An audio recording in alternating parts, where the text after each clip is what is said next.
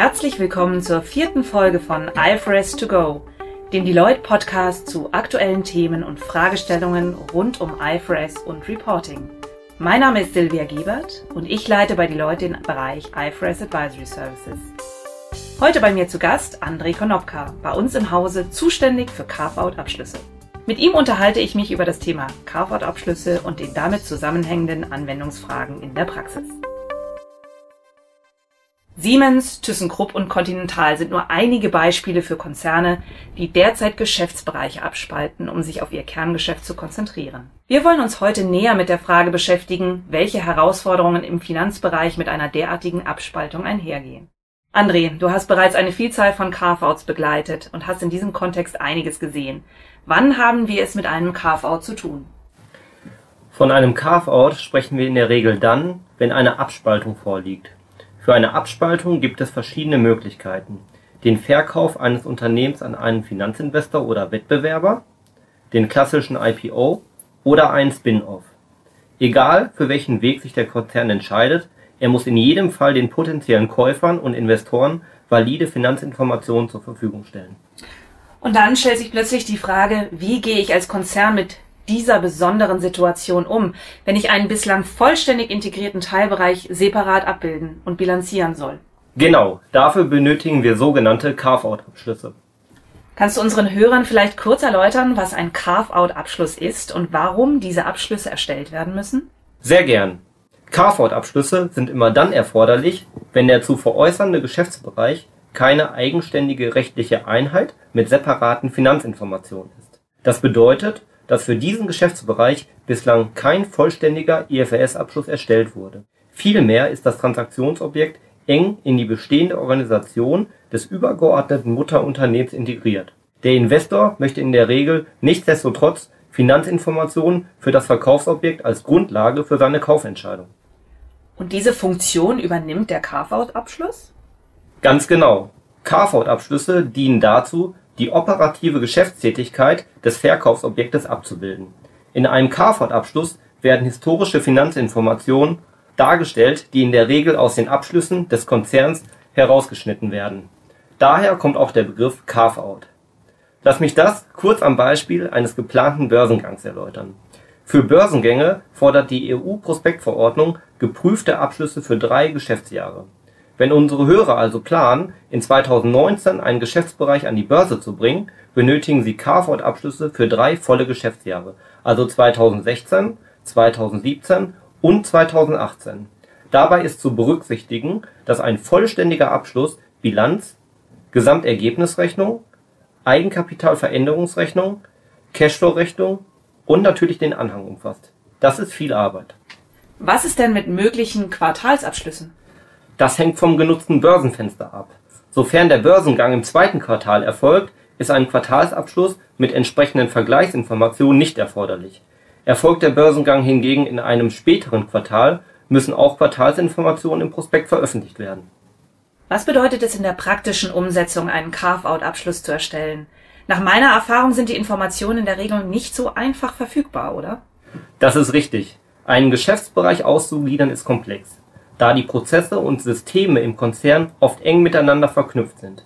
Meine Erfahrung zeigt, dass sich Unternehmen zu Beginn schnell mit der organisatorischen Trennung bei einem Carve-out beschäftigen, die Kernfrage ist dort, wie muss der ausgegliederte Geschäftsbereich aufgestellt werden, um eigenständig überlebensfähig zu sein? Welches IT-System soll genutzt werden, welche Mitarbeiter werden dort arbeiten und welche Büroräume benötige ich dafür ein Carve-out hat neben der operativen Komponente immer auch einen Workstream, der sich mit der finanziellen Abbildung beschäftigt. Meine Empfehlung ist, bereits zu Beginn ebenfalls mit dem Financial Carve-out zu beginnen.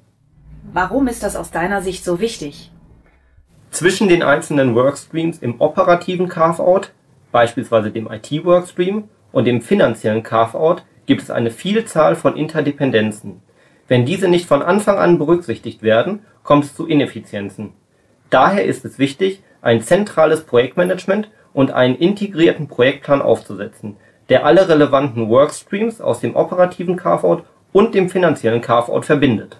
Ein zentrales Projektmanagement ist also ein Schlüssel zum Erfolg. Dies gilt doch sicher vor allem, da in der Regel eine Vielzahl von Legaleinheiten betroffen ist. Vielleicht kannst du einmal beschreiben, wie wir hier in der Regel vorgehen. Zunächst muss ein Scoping vorgenommen werden. Das heißt, wir schauen uns für jede Gesellschaft an, wie wesentlich sie für den zu veräußernden Geschäftsbereich ist und wie komplex der Carve-out in der jeweiligen Gesellschaft selber ist. Kompliziert sind in der Regel sogenannte Zebra-Gesellschaften. Das sind Gesellschaften, die sich nicht vollständig einem bestimmten Geschäftsbereich zuordnen lassen, sondern Geschäft des verbleibenden Konzerns und des zu veräußernden Geschäftsbereichs beinhalten. Hier muss pro Bilanzposition eine Aufteilung der Salden erfolgen. Im Bereich der Forderungen zum Beispiel muss getrennt werden, welche Forderungen sind dem auszugliedernden Geschäftsbereich und welche dem verbleibenden Konzern zuzurechnen. Das kann ziemlich aufwendig werden.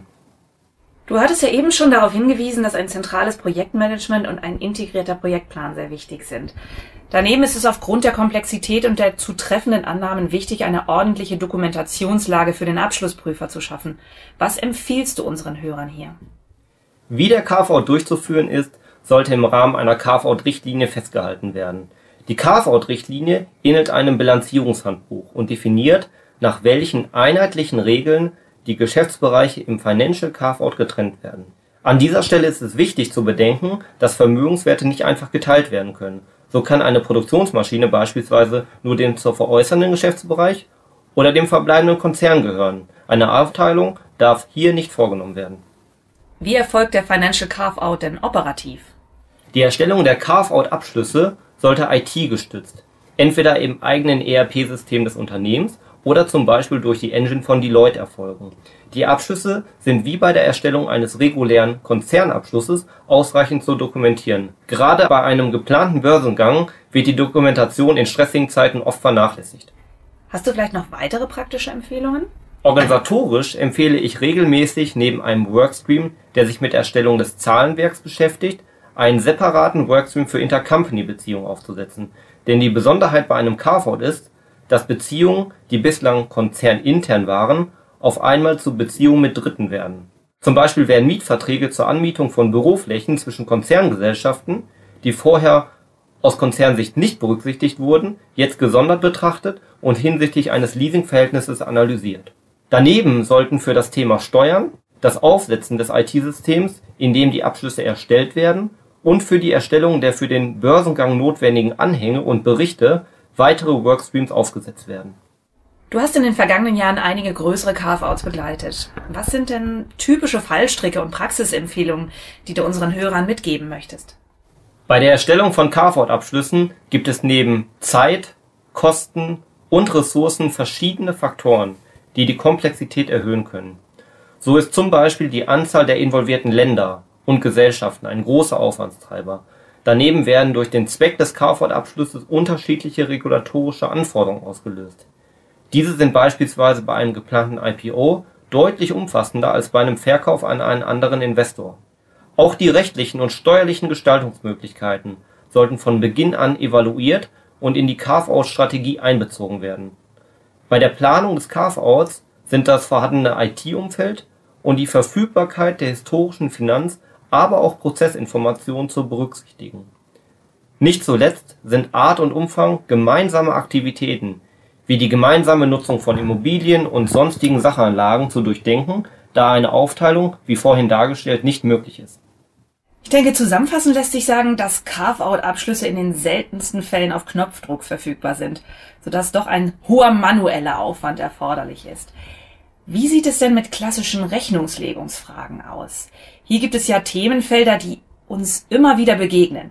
Beispielsweise das Thema Segmentberichterstattung.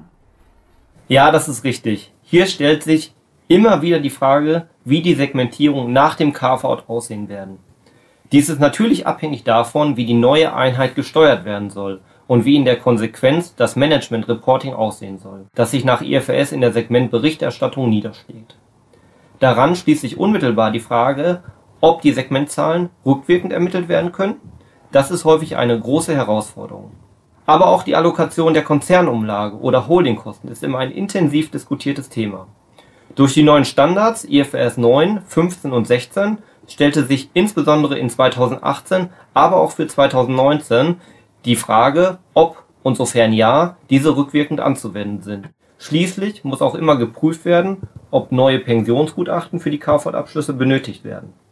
André, vielen, vielen Dank. Vielleicht kannst du abschließend noch einmal ganz kurz deine wesentlichen Punkte für uns zusammenfassen. Zusammenfassend kann ich festhalten, dass Carve-outs nur mit sorgfältiger, frühzeitiger Planung und einem integrierten Projektplan reibungslos gelingen können.